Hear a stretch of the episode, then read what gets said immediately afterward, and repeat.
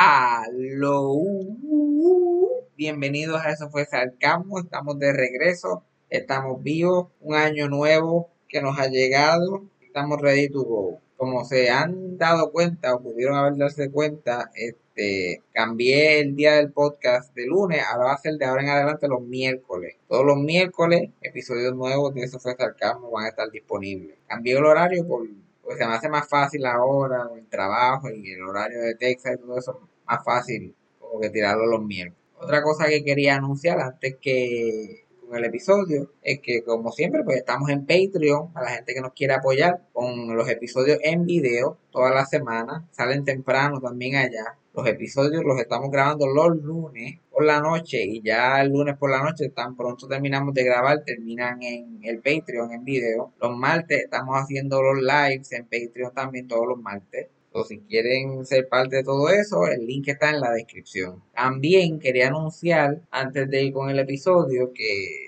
yo no sé por qué cada vez que yo me pongo unas vacaciones de una semana o dos por alguna extraña razón, siempre tengo problemas técnicos. Yo desconecto estas máquinas cinco minutos y se descojonan. So, parezco un robot gay por alguna extraña razón. Y hasta este intro se escucha medio jodido. Entonces no sé qué está pasando con esta mierda. Voy a tener que comprar todo esto otra vez. Pero pues, ¿qué le vamos a hacer? Seguimos. En este episodio, pues, este otro episodio que sabíamos que teníamos que hacer en algún punto. Y pues nos tocó finalmente hablar de Betty White, que falleció este pasado 31 de diciembre del 2021. Un detalle que salió a relucir después que grabamos esto, una cosa que nos enfocamos mucho en su eh, el esposo de ella, la relación que tenía con su tercer esposo, es que aparente y alegadamente el nombre de su, de su esposo fue las últimas palabras que ella dijo antes de morir. Quería añadirle ese detallito ahí para cuando estén escuchando la cotita de saber lo sepan también. Pero nada, vamos con el episodio rápidamente. Play the thing. Eso fue sarcasmo. Fue lo único que había. Eso fue sarcasmo. Lo escucho todos los días. Eso fue sarcasmo. En el trabajo tranquilo. Eso fue sarcasmo. Con Fabián Castillo. Ok, estamos de regreso. Y para la gente de Patreon, cazando aquí hace la advertencia de que sus ojos están cansados. ¿ok? Y que no la juzguen, estamos... Así que llegamos de vacaciones. Ready to go. Estamos nuevos de paquete, pero no ha pasado nada. Estamos chilling. Lo que hicimos fue descansar toda, eso- toda esa semana. Ah, yo estoy embaratado, yo estoy más cansado todavía. Pero por lo menos me di un bañito, me veo más, me veo más despierto de lo que debería. Pero la verdad que estoy explotado, explotado. Pero así que uno debe de empezar después de coger dos semanas eh, quejándose. Quejándose. claro. Quejándose de todo. Porque así que debe ser, esa es el- la forma natural. Creo que este año va a ser bueno. Creo Yo digo que sí. Creo que este año va a ser espectacular porque creo que el- el- lo que hemos estado pasando por un par de años se rompió. Yo creo que es como un Avengers, última película de Avengers, Ajá. Tony Stark, Betty White situation. Sí, sí. Hubo un sacrificio. Hubo un sacrificio ahí. Ella era la única que tenía el poder y ella se puso el guante y, Yeah, snap her finger. y se acabó. Pues yo soy la más vieja aquí, yo tengo que hacer el sacrificio para que los demás puedan vivir. Ella como, como, como el Hijo de Dios se sacrificó para que nosotros pudiéramos vivir y pudiéramos algún día volver a pasarla bien. Algún día. Por eso fue que tan dramático, 31 de diciembre, todas estas cosas. Exacto. Muy bien. Así que esperemos que, que la cosa sea mejor. Y by the way, la- el último podcast que grabamos antes de desaparecernos por un jato, ah, dimos consejos románticos. Ajá. Y yo me tiré un chente. Porque eh, hablé de cómo las relaciones, a mí no me gustan las relaciones a larga distancia. Sí, sí. Y que no funcionan y qué sé yo qué más. Y ahora estoy saliendo con alguien a larga distancia. So, hablé mierda ahí. Hablé mierda. para variar, para variar, hablé mierdas ahí. Ese es el nuevo update romántico. Así que vamos, vamos. Yo voy a empezar a hablar de podcast de eso. En, voy a hablar, voy a empezar a hablar de eso en el podcast desde ya. Tú sabes, para ir dañando temprano, porque yo no tengo tiempo a perder. Sí, sí. Después del año pasado que lo intenté no hablar de eso en el podcast por cinco minutos y después nunca funcionó, pues yo no quiero hablar mierdas aquí otra vez, tú sabes, yo quiero ir directo. Directo. Es muy bien. Así es. Demostrarle a cualquier persona que quiera estar conmigo que se va a joder, que no, que no lo haga, que ni lo intente, que ni lo intente. Estoy saliendo con esta muchacha. ¿Sabes? Virtual, porque es lo mejor que hay. Lo mejor que hay, porque yo no tengo que hacer sacrificio, no gasto gasolina, no hay que estar pues, jodiéndose mucho. Entonces tú te sientas ahí, lo que necesitas es un ring light, un sitio para que te aguante el teléfono y estás ready to go, lo puedes hacer 20 mil veces. Ya sé. Pero lo que se me está viendo fuerte es que yo estoy como que insoportable últimamente. Yo estoy que no me soporto. Y no sé por qué, o sea, estoy más annoying de lo normal. Entonces se me hace más difícil filtrar las estupideces que pienso. Ok. Todo eso me está eso, eso me está haciendo un handicap en la relación. Mm. Yo estoy hab- hablando con ella, yo la estoy viendo por, la, por el monitor y lo único que quiero que, lo único que le quiero decirle es preguntarle por qué los dientes de ella son tan chiquitos. Eso es lo único que tengo en la mente. Eso es lo único que tengo en la mente. Yo, pero ¿por qué? Y yo, y no le puedes preguntar eso. Está el, el- el Fabián verdadero con el Fabián público eh, discutiendo. Están discutiendo ahí. ¿Por qué ella te va a contestar? No hay ninguna contestación a esa pregunta. ¿Por qué le vas a preguntar eso? Yo, pero es que tiene los dientes bien chiquitos. ¿Por qué no le voy a preguntar? Yo, ¿por qué tiene los dientes tan chiquitos? Y sí, ella no. A ver, sabe, pero como que. ah, Ajá, pues. No, no. Uy, pero de chiquito. Yo que soy fan de dientes grandes. Sí, no, muchacho, tú eres, tú eres fan de Damask, eh, Jim Carrey, esas cajas de dientes, chacho. Yeah. Ese Pete Davidson, esos dientes nada más. Yo soy bien fan, ya. Uno ve 17 dientes, ahí viene Pete Davidson, no ha entrado completo todavía, espérate. Ya. Yo soy fan de dientes también. Pero grandes, chiquitos, no hace la diferencia. Pero yo, ¿por qué son tan chiquitos? Porque yo nunca he visto dientes así de chiquitos. Nunca. Y la, may- la mayoría de la gente que yo salgo tienen todo grandes. O tener todo grande, tener tus dientes chiquitos. Entonces, como uno se confunde. Sí, sí. Un poquito confusing. Sí, pero no, no. Sí, pero no. Entiendo tu your sentiment, pero no puedo Es preguntar que yo soy un entrometido. Yo no sé por qué yo- mi, curiosidad es yo soy tan entrometido. Pero ¿qué te va a decir ella? Fue mi genética, porque Ajá, sí, pero no sé, pero me gusta comentar. que me tu mamá, pues tu papá. Mi mamá tiene dientes chiquitos. Yo no sé, a mí yo soy un entrometido. El, el core mío es ser un entrometido y me gusta discutir la- los cuerpos de la gente. No sé por qué. Y no, ¿y por qué te no, y los codos que son puntiagudos? Y no es que tenga nada en contra de nada, pero me gusta discutirlo. Ajá, ok. Los otros días que yo estuve hablando de culo como una hora y 45 minutos. De culo nada más, tranquilo. Pero es que, pues, uno le da curiosidad, tantas cosas interesantes en este mundo que uno puede bring up. No, de verdad, yo aprendí, porque yo no sabía eso. Ah, no sabía de lo, de del pin ese que están en los culos. Ajá. Eso es un public service announcement para los que están escuchando y no lo saben tampoco. Yo no sabía que esto era tan no conocido. Pero la gente, la, la, yo no sé si, me imagino que los hombres culones también, pero la, la- la gente culona en general, a veces por la fricción que tiene el culo. Y esa es la misma razón porque alguna gente como que, está cabrón, si a alguien le gustan las, los- las nalgas grandes, los culos grandes, pero critican la desco porque a veces la, como que la descolorización, Sí, a sí. veces la piel tiene como un color diferente. Puñetas, esto está ñaqui ñaqui todo el día ahí. Sí, sí. ¿Qué te esperas? No, salí con fulana, pero ya tenía tal y tal cosa. Y yo, cabrón, tú no has visto culos grandes nunca en tu vida. Más que en pornografía, por alguna razón, esos que son operados. Ajá.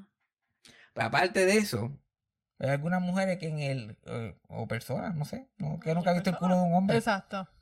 Este, en el centro del culo tienen como una bichuelita, como un, como un, como un segundo clítoris. Que es como un skin tag que les da a la gente y es por la, a veces por la fricción y pendeja. O por el, o por el cambio de peso. Entonces, en, la, en, el, en el largo mundo de yo comiendo culo, a veces he tenido que comer culo con un some weird thing just hanging off it. No quiero body shame. I don't want body shame. No body shame, pero couldn't be you. Baby. Couldn't be you ni, ni, con- ni comiéndote un culo con algo así. Ni si tienes algo así estaría como que cómeme el culo. Tú sabes, like, no, mi culo está cejado.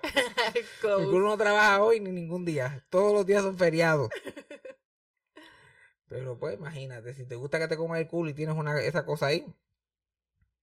Pero yo sé sacarlo porque un día se lo, se lo saqué a alguien.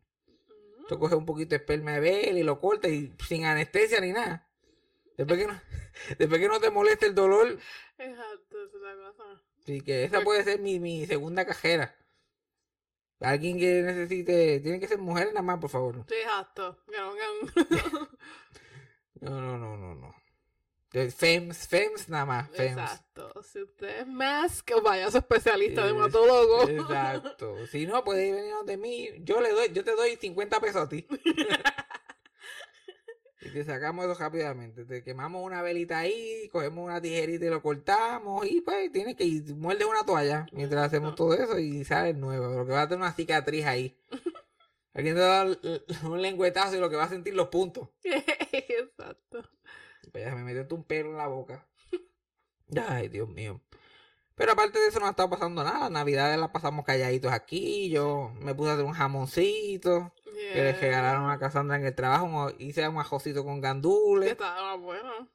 Quedó, yo estoy sorprendido que quedó el ajo con gandules. Yo estoy, yo como que yo, yo no sé qué ha pasado conmigo. Yo como que aprendí a hacer cosas.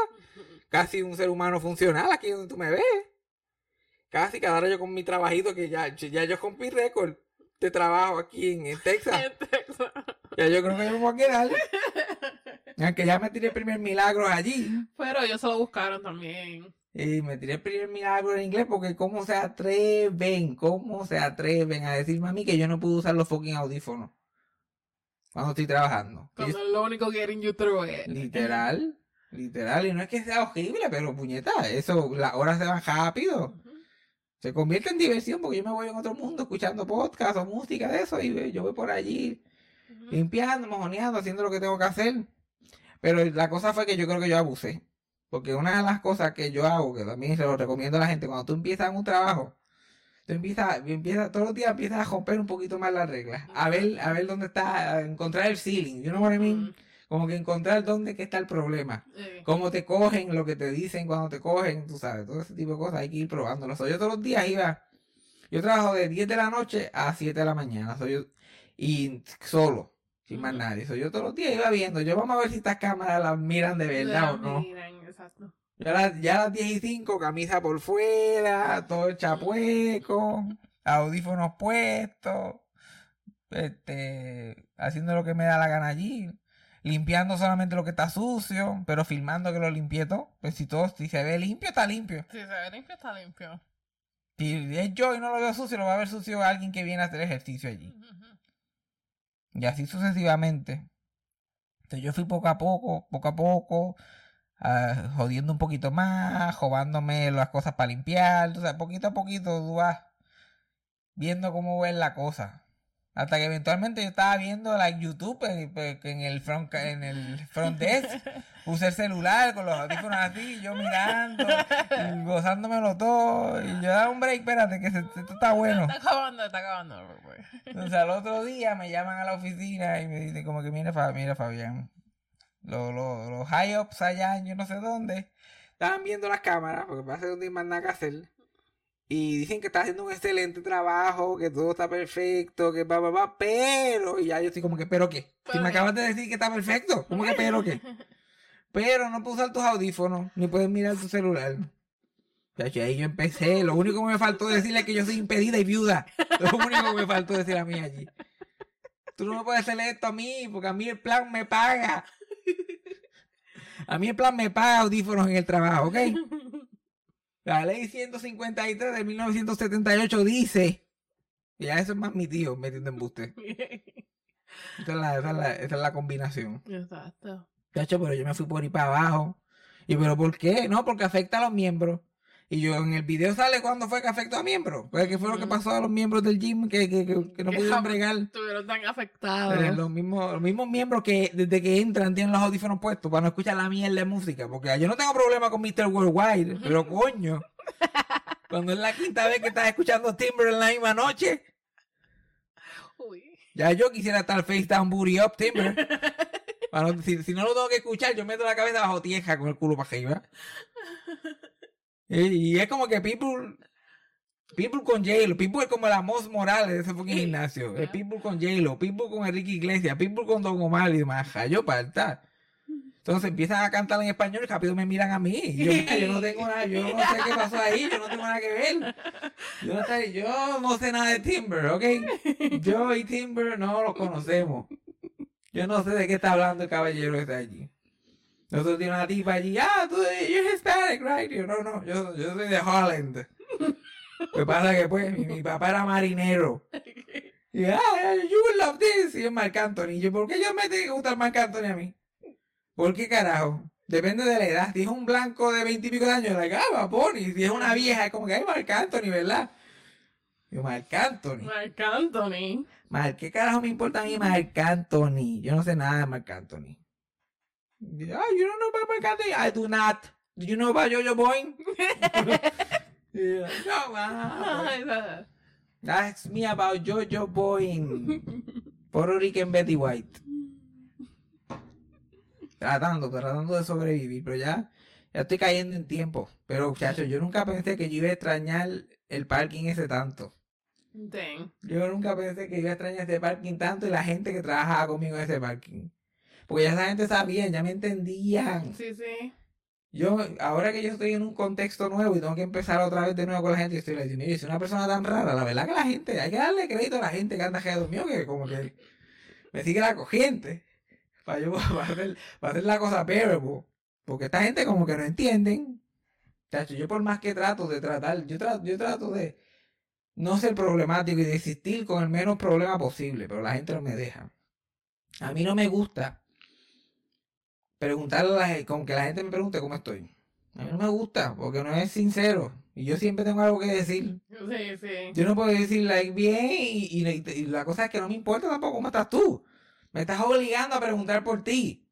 Sí. Bueno, con, no hay consent ahí. Yo no- yo tengo que involucrarme en esta conversación. Bien, eh, tú. Si tú me contestaras genuinamente, yo pues, o sea, hablamos, olvídate. Yo siempre me importa saber la vida de la gente. Sí, sí. Yo no tengo problema con eso, pero no.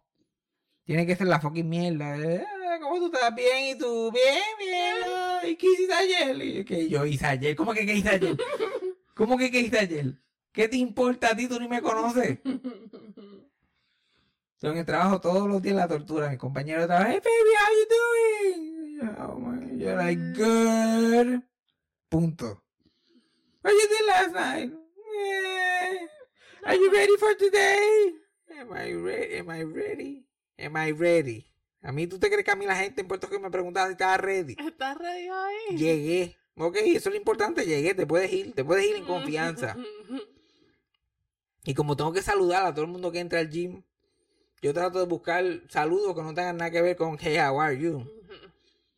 Yo como que, por suerte, la mayoría de la gente entra por la mañana en mi turno, so yo me puedo tirar un good morning. Yo como, good morning, good morning, how are you? Ay, Dios mío, ¿por qué tú quieres saber cómo yo estoy? Estoy aquí desde las 10. No me puedo poner los audífonos. Estoy escuchando a Timber por la quinta vez hoy. ¿Cómo tú crees que estoy? ¿Cómo tú crees que estoy? No estoy bien, no estoy bien, no lo estoy pasando cabrón. No lo estoy pasando cabrón. Pero yo trato. Pero en este, allá en el parking ya nadie me preguntaba nada, nadie me decía nada, yo era feliz. Yo podía decir lo que de verdad me estaba pasando, si acaso. Yo como que, ay, ¿cómo está Fabián? Y yo me quiero morir. Mientras ponchaba y todo el mundo como que, ahí está Fabián haciendo Fabián, el limo. El limo, el, el limo del trabajo. el limo. Y me ponían, a- me, me ponían al día con los chismes. Yo tenía un viejo ahí que ese viejo me ponía al, al día de todos los chismes. Y cuando estaban hablando de mí, como el jefe me iba a dar un memo, que se yo qué más, me lo explicaba todo. No, él te quiere dar esto porque esto y lo otro y qué sé yo qué más. Pero tú lo que le vas a decirle es esto y esto y esto. Porque la ley, bla, bla, bla. Entonces cuando él te di, yo, yo ahí con, con el- todo el counseling, para cuando el jefe viniera, él estuviera ready.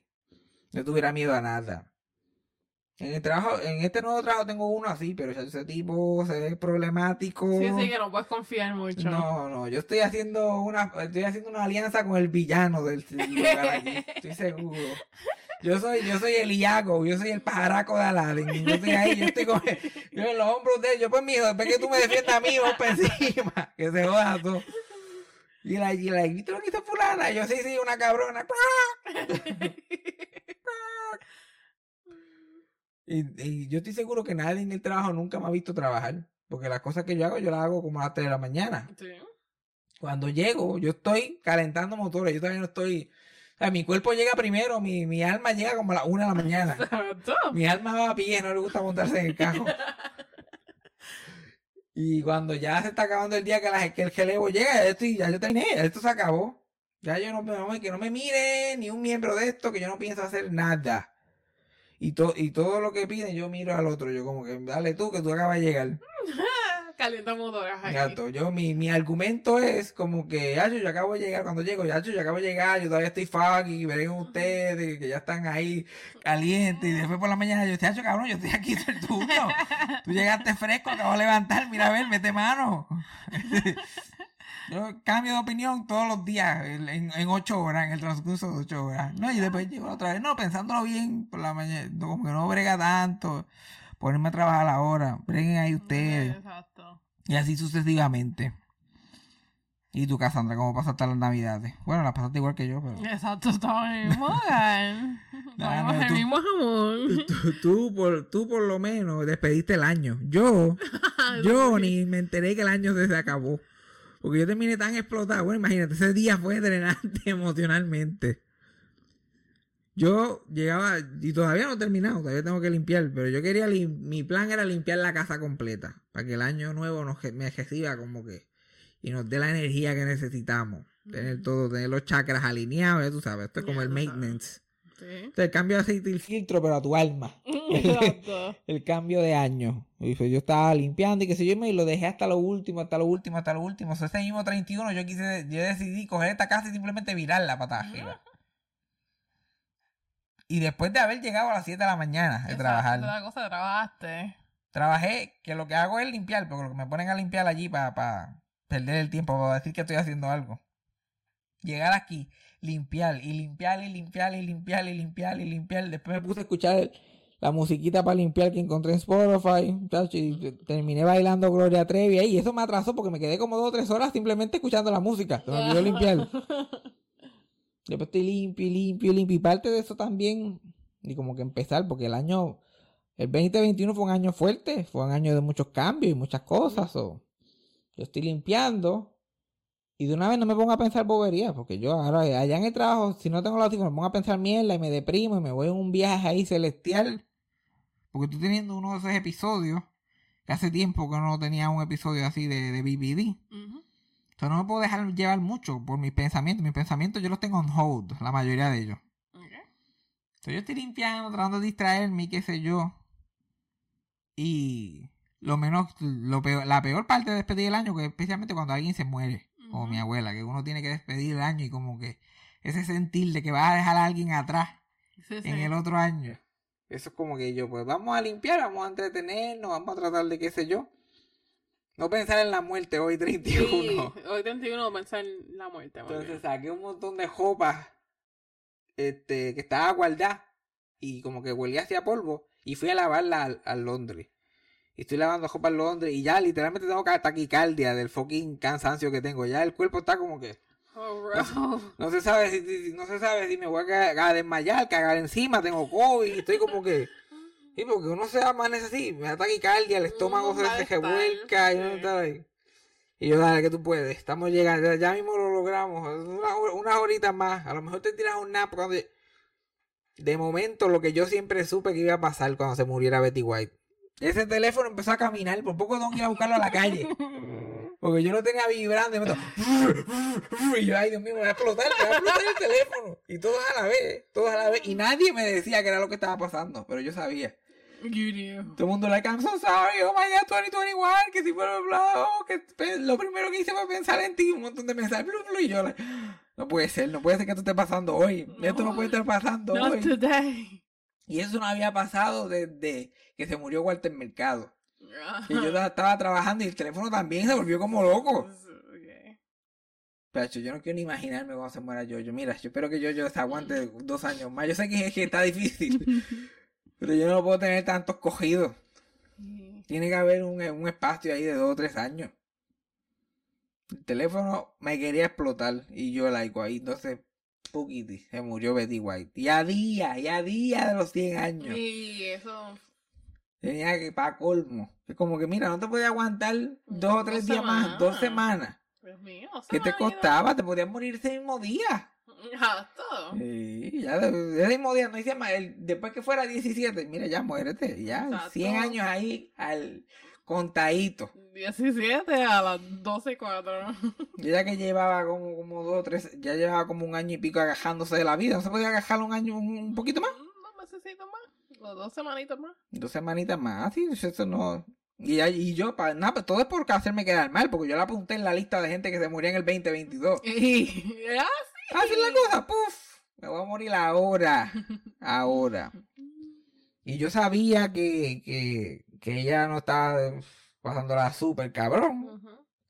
Yo sabía que se iba a morir ya mismo, yo estaba contando en eso. Pero como quiera, yo, ay, Dios mío, 31 de diciembre, ahora yo tengo que casi, básicamente hacer una conferencia de prensa. Por poco me voy live allí en Londres. Porque Sí, he visto las terribles noticias. Sí, estamos aquí. No, muchacho, yo como que. Si White hubiera tenido hijos, los hijos me llaman a mí para darme las condolencias. Mira. Cuando se murió mami, lo prim- el primero que pensé fue en ti. También. Yo soy fanático de tantas cosas, pero por alguna razón parece que tengo Betty White aquí en la frente. Golden, Golden Girls, Girls, en la sí. frente. Y Yo como que, mira, yo, a mí me gustan otras cosas, y qué sé yo, pero la gente estaba devastada, devastada, devastada. No podían bregar. Yo pues, yo como que me dio tristeza, más, más porque, ay Dios mío, tengo que pensar en gente muriendo. Otra, otra persona más que vamos a dejar en el 2021 y así de momento. Sí, el último Y día. el último día es como que, ah, tú no vas. No, y a ulti- es como en la película que a última hora, no, no, yo no voy, vayan ustedes. Y tú, like, pero yo no, yo no, no. Yo tengo que quedarme aquí peleando el COVID, tú vete. I'll hold them off. Y sacó su espada y ahí se quedó peleando con el 2021. Pobre Betty. Pero, va, pero vamos al grano, vamos a empezar temprano con la cotita de saber de ella, porque es que nos amanecemos aquí. Nos vamos a amanecer aquí hablando tanta mierda de tantas cosas que esa mujer hizo. No, se puede. Así que hay que empezarlo temprano.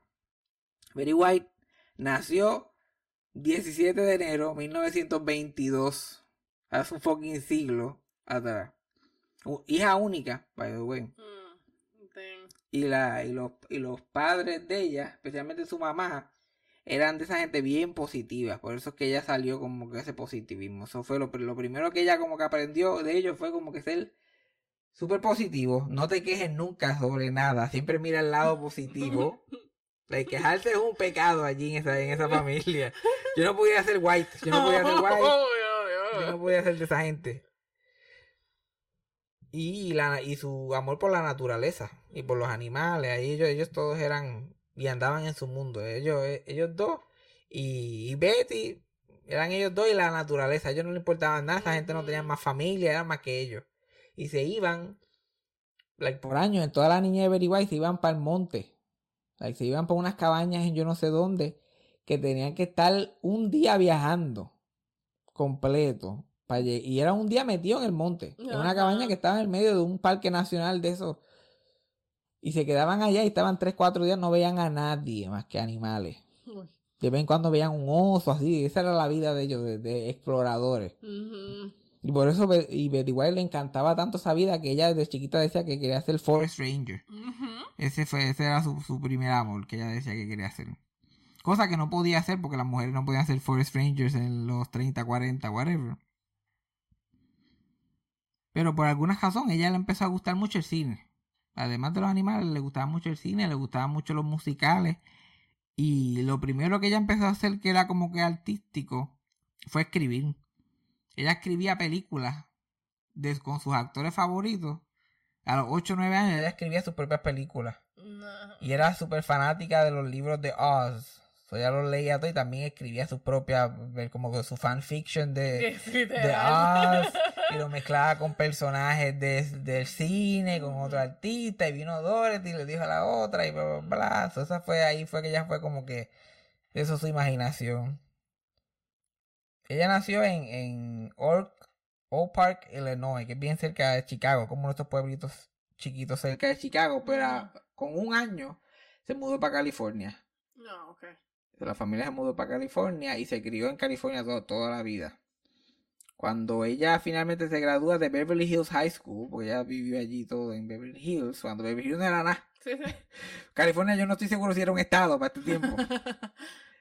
Eh, su primer trabajo así artístico fue que no hizo más que graduarse de high school y como dos semanas después, como ella en high school le escribía obritas y cositas así y salía en ella, la invitaron para que, para que este, participara en una transmisión experimental de algo que se llamaba televisión. Entonces como, como esto sería como ahora invitarla para el espacio allá con William Shatner y esa gente. Exacto.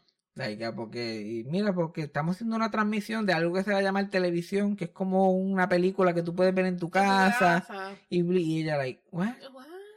Y para que tú hagas una transmisión y cantes una canción para nosotros grabarte, a ver si lo podemos transmitir en, en otro sitio. Como que estaban like, tra- eh, literalmente experimentando. Sí. Ella se graduó de high school en 1939, fue esto. So ella, dos semanas de graduarse, con el mismo trajecito de graduación y todo esto, cantó una cancioncita para, para la televisión. So ese fue su primer proyecto de televisión, por eso es que ella terminó con el récord de la persona con carrera más, más grande en la televisión de más tiempo. Ya Porque, exacto, literal. Ella empezó en experimento. Ella estaba en el testing de la televisión, el testing. Ella fue de test patterns a Netflix, ¿ok? Ese es el gamut de esa mujer. Literal. Y ella dice que, que, al, que tenían que pintarla de gris para que, para que se pudiera ver. El maquillaje era literalmente te ponían en gray, gray face y manos gris y todo para que te pudieras ver. Ella empezó ahí en 1939 y quedó como que juqueada con eso. Y los padres eran bien chilling y bien positivos. So ellos, mira, nosotros te mantenemos, tú sigues por ahí haciendo lo que tú quieras hacer. Y poco a poco, so, ella empieza a tratar de hacer una carrera en Hollywood y hacer cositas. Pero el cine, nada que ver. Nada, en el 40, 39, nadie le hizo caso, nadie quería saber nada de ella. Ella salía con un tipo que trabajaba en MGM, en el estudio de cine, cuando era una chamaquita, así de 18, 19 años. Y así pues pudo conocer a muchos actores de la era dorada de Hollywood y eso, pero no, pero ella nunca pudo como que entrar a ese mundo así como que ser actriz. Si acaso hacía obras, porque dentro de los estudios a veces a los actores los pues, le daban escuelitas de actuación para que ellos cogieran a las personas nuevas que llegaban bajo contrato, les dieran clases y los pulieran y qué sé yo. Pero lo que terminaba haciendo era un James Franco situation, tú sabes, que Ujú. no, vamos a una escuelita, sí, no, en esta escena yo te voy a dar el dedo, tú sabes. Así. ya. Y White terminó haciendo participaciones en cositas así y saliendo con gente en el estudio, probablemente buscando la vuelta así como Lucio Exacto. Paul, como que ¿por dónde es que vamos a entrar aquí? Aquí tiene que haber algún espacio para meterse, porque esa mujer era una hija de puta. La gente la ve así, lo más cute y nice, pero ella tenía un drive cabrón. Pero en el- eh, empieza la guerra en el 1941, la Segunda Guerra Mundial, y se lleva a un montón de hombres a la guerra y hay un- un- un- una crisis y ella se une al ejército de los Estados Unidos. Like el, el Women's Volunteer Army, bla, bla, bla. Ella se unió sin pensarlo dos veces. Estuvo, estuvo cinco años en el ejército. Este, básicamente en- en- estaba domésticamente en Estados Unidos, pero estaba trabajando en las bases y manteniendo las bases cogiendo estas mujeres soldados, mientras los, todos los soldados disponibles estaban por allá en la guerra y qué sé yo qué más. O sea, hasta eso, hasta eso hizo. Sí, La Segunda. Guerra Mundial, dale, vamos para encima. Y tenía que guiar, literalmente guiar troces de municiones de un lado al otro. Que sacó su licencia de todo. Ella, 21 años, en los 40, una mujer guiando un. Que por cierto, B. Arthur, que salió en los Golden Girls también, también hizo lo mismo. Mm. Pero ella nunca lo admitió porque le daba vergüenza. Ella, porque ella, ella, ella que se veía bucha ya de por sí, Sí, ya no estaba buscando más publicidad. Porque la gente se iba a burlar de ella. Y bla, bla, bla. Pero se termina la queja y finalmente ya puede como que volver a, a intentar esto del show business. Y consigue una tarjeta de estas de la unión de radio y empieza a hacer cositas en radio, pero nada guau. Ella dice que sus líneas en radio eran como que Merry Christmas o Hello, how are you? Como que Ajá. multitudes, hacía crowd noise en la radio, like nada. Coro, hacía coro. Sí, ella no tenía ningún papel importante. Creo que uno de los, los únicos papeles que tuvo en radio, que tuvo más de tres líneas, fue porque había otra mujer que se llamaba Very White trabajando. Y por eso la, la vieron a ella en las páginas amarillas. Mira, para que venga acá. Y cuando ella llegó, tú no eres la White que nosotros queríamos. La White que nosotros queríamos es rubia. Y para ese tiempo, pues, ella no había sido struck rubia Ajá. mágicamente. So ella, pero como quiera se quedó con el trabajo. No fue hasta el 1949 que la televisión ya estaba, ya se estaba comercializando. No mucha gente lo tenía. Es como imaginarse al principio de Facebook. Estaba Sí, como que empezando. Había gente que tenía, pero había gente que no. No había mucha programación. la televisión existía, pero tampoco había mucha programación. Era como que un canal. Sí, sí, sí, sí. Y era, la programación era como que los jueves de 8 a, a 11. Ah, tenían un showcito ahí, lo demás era estática o patrones. Estaban todavía en ese experimento. Y a un DJ local, un DJ de radio local, allá en California, le dieron un, su programa de radio, se lo convirtieron en un programa de televisión, porque estaban experimentando todavía tanto que era como que un programa de radio que sea más que poner música también se puede intentar en televisión. Sí, ¿qué más, qué más vamos a hacer? No hay más nada que hacer aquí. Tenemos que poner a alguien. Pues pusieron en esa estación local, que era más que de California, a este tipo a hacer su programa de radio de 12 del mediodía a 5 y media de la tarde. Era como 5 horas y media de lunes a sábado. Ya, para yo llevo hablando un jato y el micrófono se me viró de sitio. so, sí. Si no escuchaban qué carajo estaba diciendo, que el mi- micrófono se movió. Este, y ahí fue que ella de verdad entró y empezó a pulirse porque tenían que improvisar todos los días un programa de 5 horas y media, 6 días a la semana. Uy. Entonces la primera semana pues ellas hablaban y hacían cosas y qué sé yo, pero ponían discos, ponían canciones. Y mientras las canciones tocaban, o la ponían, o sea, lo seguían enseñando a ellos dos, y ellos dos hablando, como que entre ellos, y la, como- y la canción tocando.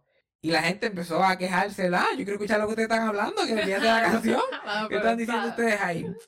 Y ya para la segunda semana es como que no, ustedes tienen que buscar cómo hacer cinco horas y media. Y este tiempo no existía el videotape, no existía eh, gráfica, no existía nada de esta mierda que había en la televisión antes. So, ellos tenían que salir, cantar el team song, hacer el show, de momento como vamos a unos cortes comerciales y cogían el, el- el producto en la mano y empezaban, mira, este es el de eso que sé yo que más. Anyway, vamos a entrevistar a fulano. Aquí eso no había ni para mear allí, break. Sí, sí, no me mata. Y, lo, y para ella, para ella se convirtió, ella le llamaba como que TV University. Esto fue donde yo me pulí, aprendí a hacer teto. Ujú. Eventualmente el, el, el tipo ese que era DJ se fue, porque le ofrecieron otro show en otro sitio. Y dejaron a Betty White como la host sola del show. Porque el tipo en verdad, él como ya tenía el show y era de él y él era el más que ganaba, pues no le importaba mucho. Y Betty White siempre con esa carita pendeja que ah, yo no hago nada, pero mientras tanto estaba trabajando como una aguja con el Sí. show, desarrollando cosas, aprendiendo a escribir, eh, organizando los sketches, buscando las entrevistas, básicamente cogiendo el show. So cuando él se fue, nadie pensó como que, ah, ¿cómo se lo vamos a dejar a una mujer? Fue como que no, esta tipa, vamos a dejársela a ella. eso- She knows, ella sabe. ella como- está haciendo de todo y, y no está buscando crédito. Ella no está como que, ah, yo soy la única mujer que hace esto, yo soy mis. Ella, como no, ella solamente hacía su trabajo y trataba de coger a todo el de pendejo. Pues le dieron el show y siguió haciéndolo por unos tiempos, pero era solamente local en California. Eventualmente, cuando NBC está buscando eh, llenar su programación por el día nacionalmente, van como que de estado en estado y de mercado en mercado como que buscando gente que puedan conseguir y la, la ven a ella en el show y la contratan para hacer un programa, un daytime talk show nacional.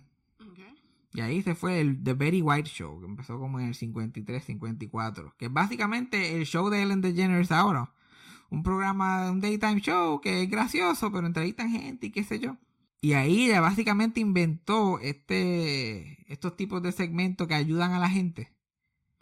Como ella, era- ella usaba su, su show para hacer, tú sabes, cosas nice para la gente, especialmente para nenes chiquitos que estaban enfermos y que le hacían sorpresa, que ahora lo hace Ellen, lo hace Oprah y lo hace todo el mundo. Yeah. Betty White fue la primera persona que, que empezó a planear shows así en el, en el daytime. Que, y, pero ella, y para y para ella el show era un paseo, porque le dieron media hora de lunes a viernes. Y ella, ¿y qué yo hago con el gesto del día entonces? Exacto. Pero todavía era, pero, pero todavía era ese estilo que ella tenía que llegar, cantar el team song, sentarse. No tenía escritores, no había teleprompters, no se habían inventado ni los cue cards todavía, ni, ni, ni escribir cosas en cartulinas se había inventado. Entonces, esa mujer literalmente tenía que salir y vamos para encima y vamos a ver lo que pasa.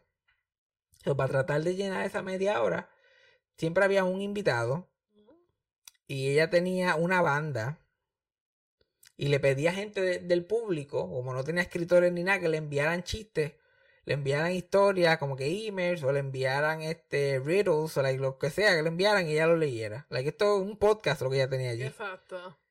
Y ella con lo que, ella misma, con lo que la gente le enviaba, preparaba el show y hacía dos o tres chistes, que si acaso ella misma cantaba canciones para rellenar el tiempo con la banda, pero también tenía a un muchacho que estaba con la banda que era un tap dancer. Y él hacía números musicales tres, cuatro veces a la semana. Pero el problema, el único problema de él es que él era negro. Y cuando ella se fue nacional, pues los estados del sur, como siempre, ellos siempre bien adelante. Ellos como que, mira, no queremos ese negro allí. What is that? We don't want that.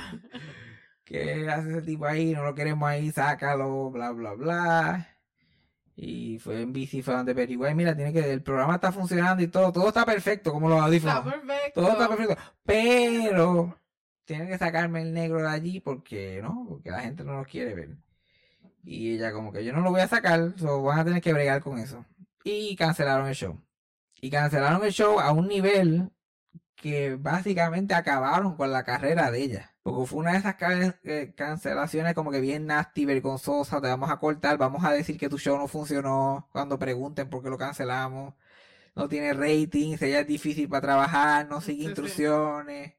Y en el 1954, por ahí, básicamente su, su carrera terminó. Lo que parecía que había terminado. Como que pues me jodí. Y tuvo que volver como que a hacer televisión local en California y, y ver cómo podía manejar la cosa. Por suerte ya tenía eh, ya tenía como que amistades en el, en el, en la televisión que la mantenían haciendo cosas como saliendo en talk shows. Antes el Tonight Show para los 50 era como una hora y 40 minutos todos los días. Ujú. So, necesitaban invitados con cojones. Sí. Se la invitaban a ella mucho y los game shows tenían muchos panelistas que eran artistas y ella literalmente se empezó a dedicar a hacer game shows y talk shows. Okay. Como que ya no tengo mi propio talk show, pues vamos a hacer esta otra mierda. Y siguió haciendo eso por unos años. Ahí fue que conocí a su esposo. que Su esposo era el host de Pass, el programa, el game show Password. La semana que Betty White estuvo en el programa por primera vez y ellos se conocieron, fue la misma semana que la esposa de él se murió. La esposa de él estaba en el hospital con cáncer y él todavía lo obligaban a ir a hacer el show. Y, la, y ella como que Betty White lo conocía el un martes y el jueves como que la esposa se murió. Después de eso ya siguió saliendo en el show y él le gustaba, se empecé a- él empezó a court her desde bien temprano y ella le decía que no. Le decía que no porque ella había estado casada ya dos veces. Te- te- estoy resumiendo porque... Literal, yo no quiero decir que conocer el primer esposo. Yo pensé que era el primer esposo. Estoy resumiendo con cojones porque estos 100 años estuvieron cargados, ¿ok? Vamos a hacer una part 2 en algún punto, pero ella, ella, ella había, se había casado ya dos veces. Ujú. Y las dos veces habían terminado en divorcio porque ella trabajaba demasiado. No, algunas veces se quejaban porque trabajaba en general. Pero la mujer se casaba, no, ya deja eso de la televisión, ya ese fue tu jueguito mientras, antes que te casaras. Y porque sus dos esposos querían tener hijos. Y ella en esa época era de las pocas gente del mundo que decía, mira, yo no quiero tener hijos, yo no, eso no es para mí. Y la gente como que, ¿qué? Es ahora y la gente te mira, imagínate en los 50 tú decirle, no, yo no quiero tener, yo no quiero tener hijos. Y la gente como que, ah, no puedes tenerlo. Y No, no, no, no. sé, porque no, no, no, tenía, no, no tenía averiguando. No voy a tener hijos. Punto. Y la gente, like, no podían bregar. What? Porque ella sabía que si tenía hijos, su enfoque completo iba a ser en hijos. Y ella como que yo no quiero que mi enfoque sea en hijos, yo quiero un enfoque que sea en mí, mi cajera, lo que quiero es pasarla bien. Yo no quiero Queen. problemas. Progressive queen. Ya, yo lo que quiero es enfocarme en lo mío. Y siempre entre niños y animales, animales venían primero también. Ella como que yo y quiero mi carrera y todo lo que sea de mi carrera, todos los chavos que haga son para los animales. Ujú. Olvídate de nenes. Nenes hay demás. Exacto. So, sus dos matrimonios habían terminado en divorcio y ella estaba ya alta. Y ya, ella ya estaba como sus cuarenta y pico para esto. So, ella como que no, no, ya yo no estoy para eso, yo no, yo estoy para sleepovers, como le decía ella, yo no estoy para sleepovers nada más, yo no estoy para más nada. Y el tipo insistiendo, insistiendo, y mira, cásate conmigo, porque ellos tenían una relación, y no estaban Sí, sí. teniendo sleepovers y todas estas cosas. Pero él, cásate conmigo, cásate conmigo, y no, porque también él vivía en Nueva York, y ella nunca le gustó Nueva York. Ella era West Coast. Yeah. Ella era California Girls como. Katy Perry. Ella no quería ir para allá ni para el carajo. Pero él siguió insistiendo al punto que se la sortija de matrimonio que le ofreció, se compró una cadena, él, y se puso la sortija así de cadena. So, cada vez que ella jangueaba con él lo veía en cualquier sitio, él andaba con la mierda de sortija en la cadena y ella, este cabrón no se Mm. cansa. No se cansa. Y le enviaba peluche y le enviaba mierda. Un día finalmente le envió un, un- para Pascua, creo que fue, le envió como unos conejitos, unos peluches de conejitos, porque ella coleccionaba stuffed animals también. Y los conejitos tienen unas pantallas así de diamante y tenía una tarjeta. Are you sure you not want, you don't want to marry me? Y ahí sonó el teléfono y ella like, hello, yeah, reviste el conejo. Y ella like, yes. What do you think? Y ella like, yes, yes, yes, yeah, okay, I'll marry you, no jodas más. Básicamente ya como que cansa. "Mm, ya bien, nos casamos. Y ese fue el matrimonio de ella que funcionó. Ella, el- el- lo único que ella se arrepintió en su vida es no decirle que sí más temprano. Cuando le dice, ¿tienes algún regret ese año que yo perdí? No haber estado casado con él. Porque ella pues eh, tenía miedo, pero en el fondo sabía que, que le- lo quería, pero tenía miedo y no quería estar pasando estos bad trip ya.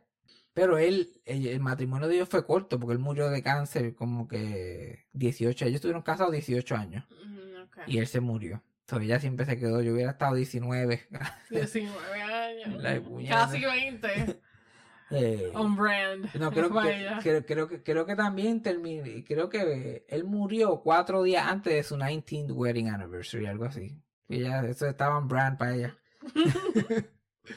Eso, ya. So, si hubiera tenido ese año, hubieran sido como 20 redondos. Exacto. Algo así. Pero, no, lamentablemente no pudo. Oh, otra cosa que se me olvidó que estoy skipeando over. Ujú. En los 50, mientras todos esos shows que ella hacía, empezó a hacer mucho hosting en el Today Show básicamente en lo que hacía localmente, que era el Girl Friday, también le habían ofrecido el Today Show. Oficialmente, mira, quiere ser la Girl Friday oficial del Today Show, lo ofrecieron con al de Chavo y ella por no mudarse a Nueva York no lo, cogi- no lo hizo.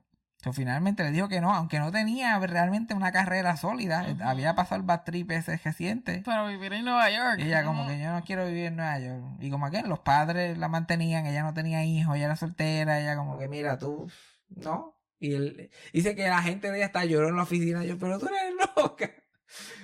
Ya te cancelaron esta gente por esto. La, ya tienes esto encima. Y esto te están ofre- este es tu lifeline. Y tú ya no quiero mudarme para Nueva Nueva York. York. Y pues, y, y entonces a, a última hora ya dijo que no. So, tuvieron que buscar a alguien ahí a la pura. Entonces cogieron a una mujer que trabajaba allá en el Today Show, que era una copywriter, que, que escribía las noticias y todas esas cosas. Una mujer que se llamaba Barbara Walters. No sé si, no sé si la gente la conoce por ahí. Otra más que se ve este año. Sí, yo así, yo la conozco como, como de tu lista o algo así. Barbara Walters, que terminó siendo la primera mujer ancla en, en Estados Unidos y creó The View, pero cuando se muera ella hablamos de ella. Ya mismo. Ya mismo, dale unas semanitas más. Mm. Dale unas semanitas más. Ok, ¿y dónde iba? Iba por el, por el esposo. Ajá. Se casó con él. Este, Eso murió. se murió. Y ella, y nunca tuvo una relación otra vez después que él se murió.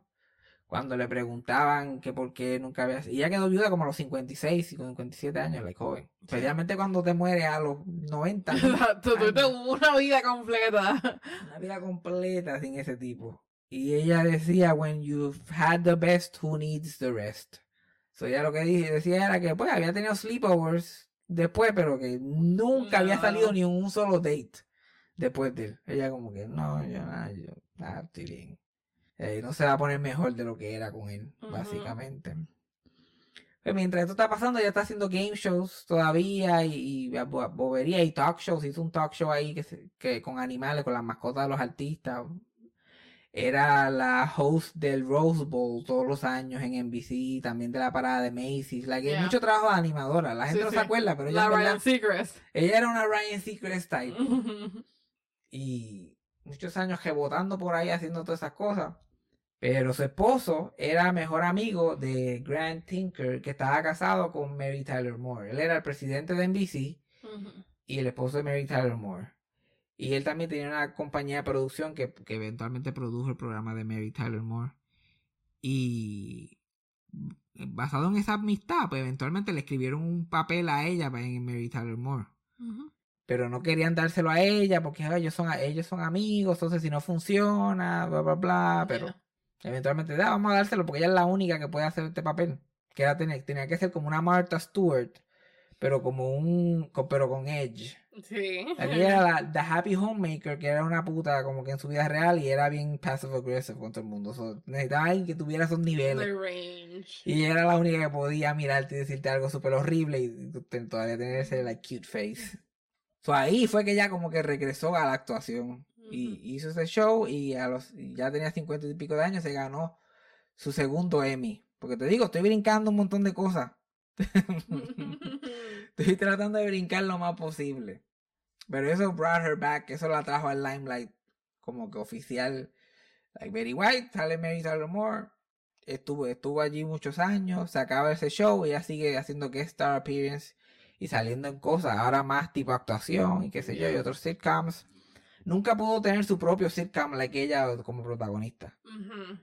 Que eso es otra cosa que mucha gente como que no se ha dado cuenta. Siempre que la que ella nunca funcionó como el centro. Como de lead. Ella tenía que ser el spice. Ella tenía que ser un Ujú. spicito por el lado.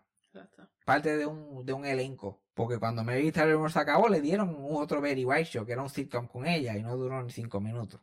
Entonces ya pues me quedaré haciendo que es spots y cosas. Y ya pensaba que ya, ya había tenido su pick. Porque normalmente cuando tú sales en un show que es un clásico, pues tú eres la del show clásico. Ujú. Y ya no hay más show clásico para ti, Sí, ya tú terminaste. Exacto. Pues ya voy a. Que todo lo demás es bala, olvídate, vamos a gozar. Pero después llegó Golden Girls. Y ya, esto suena interesante. El palo clásico que todavía está dando que hablar por ahí. La gente la conoce más de ese show Sí, que de. Tyler Moore. Todo este tiempo que ella está haciendo su carrera como actriz y todo este animadora y todo esto, por el lado, está trabajando con el zoológico de Los Ángeles. Ella se une al, al, al, board del zoológico y su esposo cuando estaba vivo también. Y literal, todo el tiempo que ella no está trabajando en, en show business, ella está literal yendo al zoológico todos los días, donando dinero, haciendo planes para cosas, tratando de adoptar animales, comprar animales alrededor del mundo con, de poachers para llevarlos al zoológico.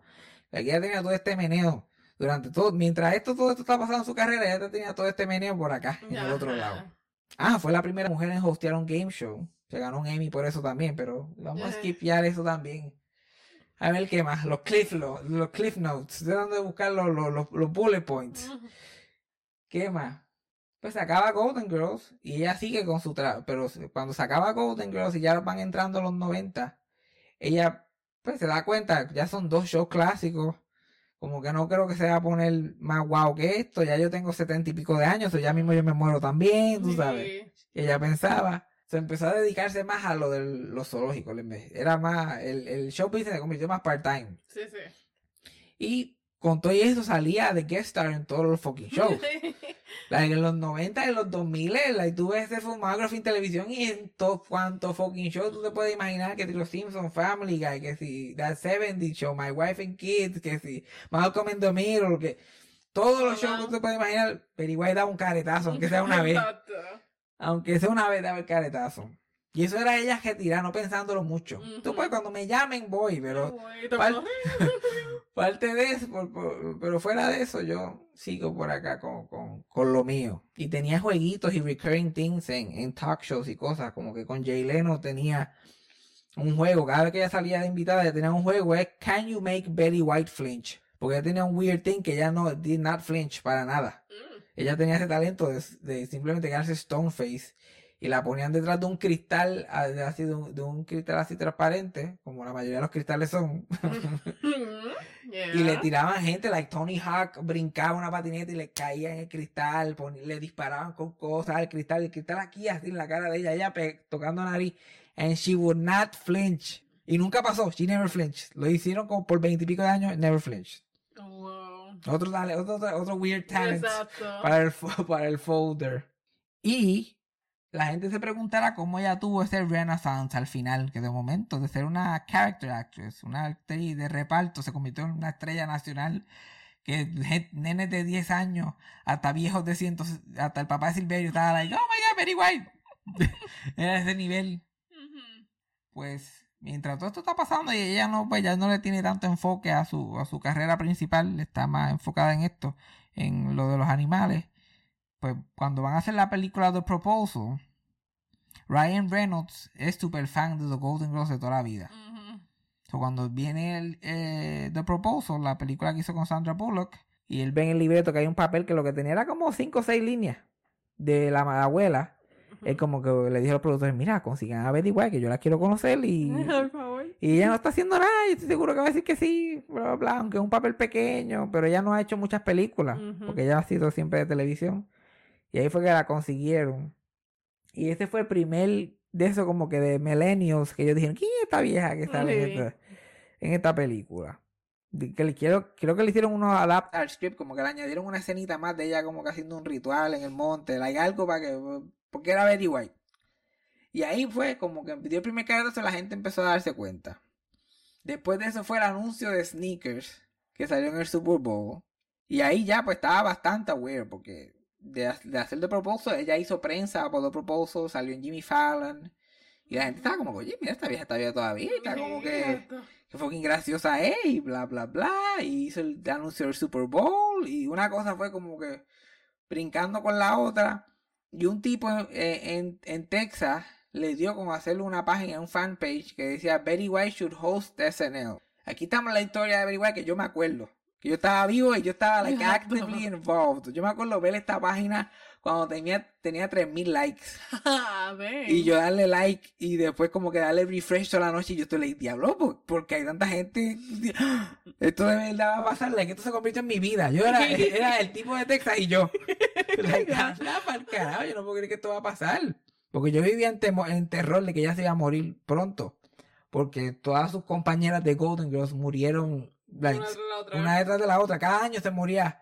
Y el año que le tocaba a White morir fue que pasó esto. Sí, yo estoy wow, qué cojones, mira para allá. Y esto llegó a tener 500 mil, casi 600 mil likes. Que para el 2010 en Facebook eso era viral. Ya. Al punto que, pues, la gente de Saturday Night Live dio que es remedio, vamos a tener que conseguirla a ella y la, la cogieron para host. Ella le había dicho que no a Saturday Night Live dos veces durante su carrera. Una cuando Mary Tyler Moore y otra vez cuando estaba haciendo Golden Girls. Y ella no lo quería hacer porque ella pensaba que el show era to New York. Ella, course. ella, ella no, Ella no está en New York, punto. ella no le gustaba, no, no sé por qué, no le gustaba Nueva York. Ella, el show es to New York y yo no voy a encajar y bla, bla, bla. Pero ya era demasiado. Y el, el agent de ella estaba like, tú tienes que hacer esto, porque él de ella tampoco quería hacerlo. like, voy a hacer un show en vivo a estas alturas. Pero no, y bla, bla, bla. Y Lauren Michaels, el productor de SNL, pues le dijo, sí, lo vas a hostear, pero vamos a traer para atrás a otra gente de SNL, las mujeres de SNL. Como la Tina Fey, Amy Poehler, todas estas mujeres que ya se habían ido. Yeah. Las vamos a traer para atrás para hacer un special Mother's Day show. El fin de semana de Mother's Day, tú vas a hostear, vamos a traer todas estas personas para que ellos salgan en sketches y ella no tenga que salir en todos los sketches. Porque pues, ella es vieja, no la vamos a tener, Sí, sí. no la vamos a pujar. Irónico que es Mother's Day porque ella no es, ella no Ella fue no es madre. madre, pero ok. Pero como la pusieron como madre de la comedia. Yeah. Type. Yeah. Y fue un momento bien como que, como que, ¿cómo se llama eso? Como- Full circle. full circle moment. Porque, bueno, pero igual salió como las con Tina Fey, Amy Poehler, de estas mujeres, y ella, ella fue la primera, Tina Fey, Amy Poehler. Literal. La primera mujer productora que, que, era, que producía, escribía, actuaba en la televisión fue Betty White. Ujú. So, es como que literal, ellos estaban ahí con, con la madrina. Tenían que poner las gafas, la Comay style. Ella, pues, termina hosteando el show cuando empieza la semana y empiezan a bregar con ella y con su energía se dan cuenta que esta mujer tiene una energía que ellos jamás habían visto. Para una mujer de 88 años, ella es una de las pocas, no solamente el host más viejo de Ceneo, pero una de, la, de los hosts que hizo todos los segmentos del show. La mayoría de la, de la gente, de los hosts hacen todos los sketches, pero no hacen Weekend Update. No salen en Weekend Update Mm. y no salen en el Cold Open. Ok. Ella salió en el Cold Open, el monólogo, todos los sketches, Weekend Update también. Y no la pusieron a cantar también. Lo que faltaba. Pero como, e- pues, como- pero como ella también, este fue su entrenamiento, hacer un montón de horas en vivo. Ujú. Esto fue también full circle para ese, para ese tipo de cosas que fue lo que ella empezó. Yeah. Pero el agent dice que una noche, como que un jueves, ya el, el show era el sábado, un jueves a- por la madrugada, mientras grababan algo, ella como que puso una cara que él nunca había visto que ella había hecho. Como una cara de ca- casi de quejarse. Y una cosa que jamás en la vida. Y él como que, ¿qué te pasa? ¿Estás bien? Y ella como que, never again. Y él, like, diablo, estaba yo. I broke Betty White. I broke her. sure. Pero ella dijo eso y después volvió a Betty White mode y terminó con el show. Y acabó. Y ahí fue que la cosa se, se acabó de explotar. Se ganó un Emmy, otro Emmy más por, por, por ese fucking show. Aquí se está ganando Emmy a esa edad. Y ahí, 11 años más de la contrataron para otro sitcom que estuvo 6 años, hizo un fucking show de bromas para NBC, le celebraron un montón de cumpleaños en televisión. Y bueno, parecía que, parecía que el tiempo no se acababa para Betty White. Y, pero mientras todo eso estaba pasando, y ella tenía todo este nivel de fama, de un- casi 2 millones de followers en Instagram, estaba en su peak de su carrera a los noventa y pico de años. Pero mientras todo esto estaba pasando, ya ella, el cuerpo de ella estaba pidiendo cacao. Y era como que, ya esto se está acabando. No hubieras esperado tanto para este, para este, para hacer este palo. Eso como pasó ahora al final, pues había que disimular mucho, como que decir que ella, decir que ella estaba ahí ready to go, pero en verdad ella no estaba tan ready to go. Ya. Antes del el, el último proyecto así grande que hizo fue el documental de Netflix. Y eso fue en el 2000, que lo grabaron en el 2017, por ahí. Ese fue el último año que ya de verdad lo trabajó completo y todo eso. Ya después de eso, pues era pues cada vez menos y menos y menos. Antes de la pandemia, querí- este, muchos amigos de ella y, y, y hasta la gente que trabajaba con ella, eso, querían que ella se mudara para su casa de vacaciones en Carmel, California, que es como que al frente del mar y todo esto. Que ella se fuera para allá y pues se relajara y que le iban a conseguir cuidado allá y pues ella se olvidara de, de, de los demás. Y ella no, que no quería, porque después si le ofrecían algo, ella no podía bajar, tú sabes, ella todavía estaba como que No. giving up. TV calls. Ya si, si alguien me llama para trabajar, ella todavía juraba que le quedaba, no, yo tengo que coger lo que venga, olvídate, porque ella no le decía que no a nada. Tenía que ser difícil. Lo único que le decía que no era cosas que se burlaban, que le hacían este would make light o hacían chistes sobre droga o maltrato a animales. Okay. Ella no le, pero de ninguna manera, la que en SNL alguien escribe un sketch de un hospital de animales ficticios, de fairy tale animals. Y era como que bien cruel y tenían que eh, euthanize un unicornio y pendeja y, Eh, no. y ella como que yo no voy a hacer eso. Y yo, pero son unicornios. Y ella, yo no, a mí no me importa si son de embuste o son de verdad. Yo no voy a hacer nada animales así. Igual que con droga. Like, querían, el personaje en su último show, querían que fuera un pothead. Porque era gracioso Betty White fumando y ella, como a mí no me da gracia, las drogas a mí no me dan ninguna gracia, ellos arruinan vida, yo no estoy para estar haciendo chistes de drogas, esas eran sus big dos cosas. Yeah. Ella te podía decir, a que me saco el bicho ahora para que me lo mame, eso lo podía decir, Mm, Ajá. pero no, marihuana o pe- Okay. animales. No, too far. Le ofrecieron una película que terminó siendo Academy Award winning, que ella nunca tuvo mucho éxito en el cine. Y ella dijo que no, porque una escena que no tenía que ver ni con ella, tiraban un pejo por el garbage chute. Oh, yeah. Y el pejo no le pasaba nada, el pejo lo enseñaban como que resbalando así normal y, y- y cayendo y, y- está bien cuando cae, o sea, no es como que se muere. Pero ella como, no, no, no, no. Tienes que escribir eso diferente o no cuente no. conmigo. Yo no, de pero más importante. Ella, no. ella, ella lo que le importaba a los animales. Yo he escuchado gente decir que, que cuando a ella le enseñaban, le decían que yo, ¿quieres ver fotos de mis hijos? Y, y ella, like, sí, sí, y le enseñaban fotos de sus hijos humanos. Ella, like, había una cara de decepción y ella, ella, like, "Ya, yo pensaba que eran las mascotas. Qué mierda, ay, sí, qué lindo, ese nene, se ve como, se ve bien diferente a los demás.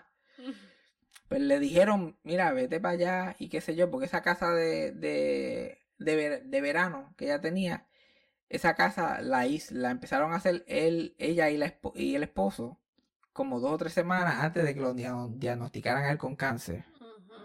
Y cuando lo diagnostican el cáncer, le dicen que es terminal, que no tiene mucho break. so ellos apuran a construir esa casa para poder disfrutarla. Terminan la casa, se mudan para ella y dos semanas después él se muere en la casa. So, eh, tenía ese valor sentimental. Sí, sí. Y pues querían que... Y ella como que no, no, yo voy a trabajar, yo tengo cosas que hacer todavía. Hay mucho trabajo bajar desde allá porque tampoco podía viajar mucho ya. Era o te quedas aquí o te quedas allá. Sí, sí, no va a estar. Pero ella, pues, no, no. Entonces eso fue como al principio del 2020, después Pukiti viene la pandemia. Mm. Y se jodió todo por dos años. Y mientras esos años pasan, pues ella ya también empieza a envejecer más todavía, Sí. porque estar allí encejado el día no, no, trabajar. no le está conveniendo. Y entonces los últimos par de meses, ya cuando ya la cosa estaba poniéndose mala, ella le dijo a su equipo como que, que se quería ir para la casa, Para estar allá y quería morir allá en la casa. Para ellos le dijeron que no se podía, porque estaban en medio de una pandemia, había, hay un labor shortage, no se consigue gente, aquí iba a tomar tiempo para conseguir gente allá que la pudieran cuidar, porque, y todo esto, solo tuvieron que decir que no.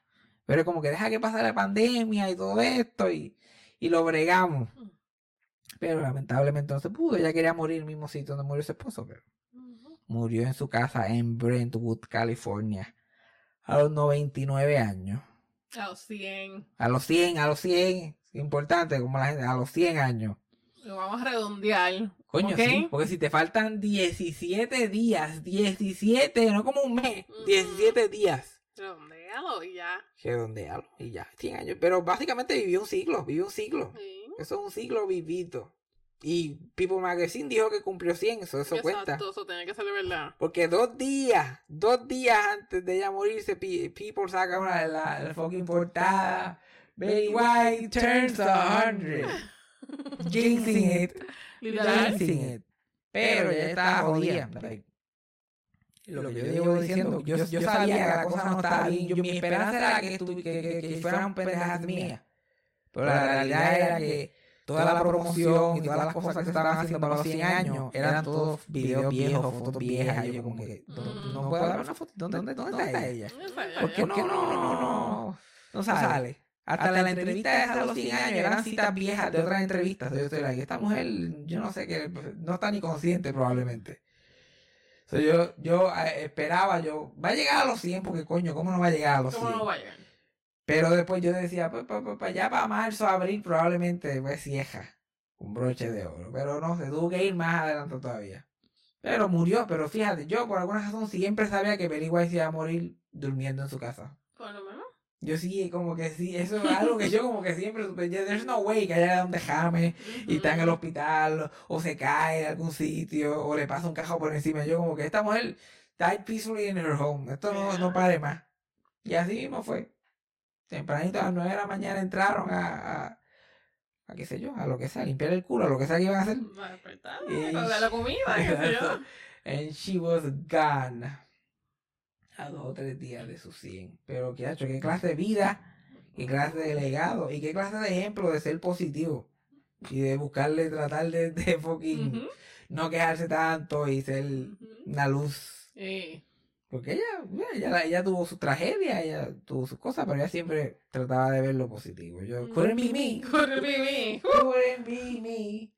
Pero se lo aplaudo, se lo aplaudo. Que ella, chacho, siempre mantenía el cool, siempre era, ah, todo era espectacular. Y genuinamente, como que todo estaba, y todos los trabajos eran el mejor trabajo, todas las oportunidades eran las mejores oportunidades. Y hay que bueno, todo era agradecimiento total. Y mucha gente se hubiera agajado de, de, de cosas, como que, hello, si a ti te votan porque tú defendiste a un hombre negro en los 50, cualquier otro artista se está dando ese objeto de su vida. La que ella era tenía un, un Lifetime Achievement Award de, de, de, de yo no sé dónde, Asociación de Negros de Estados Unidos, no sé. Y este, ser la primera mujer en producir y escribir sus propios programas y todo esto también. Eso era para ella estar todos los días diciéndoselo a todo el mundo y denme premio. Eso eran solamente cosas incidentales en la vida de ella. Ella todo lo, lo, lo que me decía casi cada vez que le preguntaban de su carrera, ella, I'm the luckiest old broad on two feet. Yo, chacho, yo le he pasado cabrón. A mí todo el mundo me ha tratado brutal.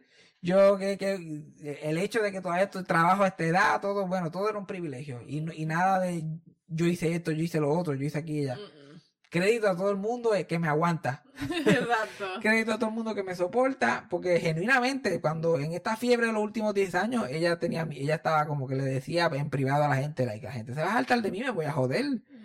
Ella como que no le gustaba tanto la fama. ella Y estaba todo el como mundo que- que, more, Yo more". llevo como que ella tuvo una carrera completa como que calladita en su esquina haciendo lo de ella, pero el ruido era tanto esa última década que está, la gente se va a saltar de mí y yo quiero seguir trabajando.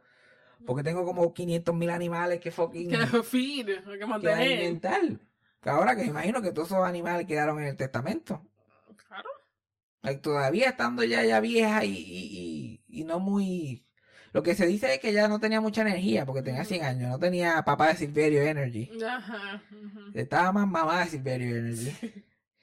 Y estaba senil, como que es normal, tiene 100 años, no necesariamente, necesariamente tiene demencia, pero, Pero no, el no está, no daba. exacto, no está 100% coherente ya.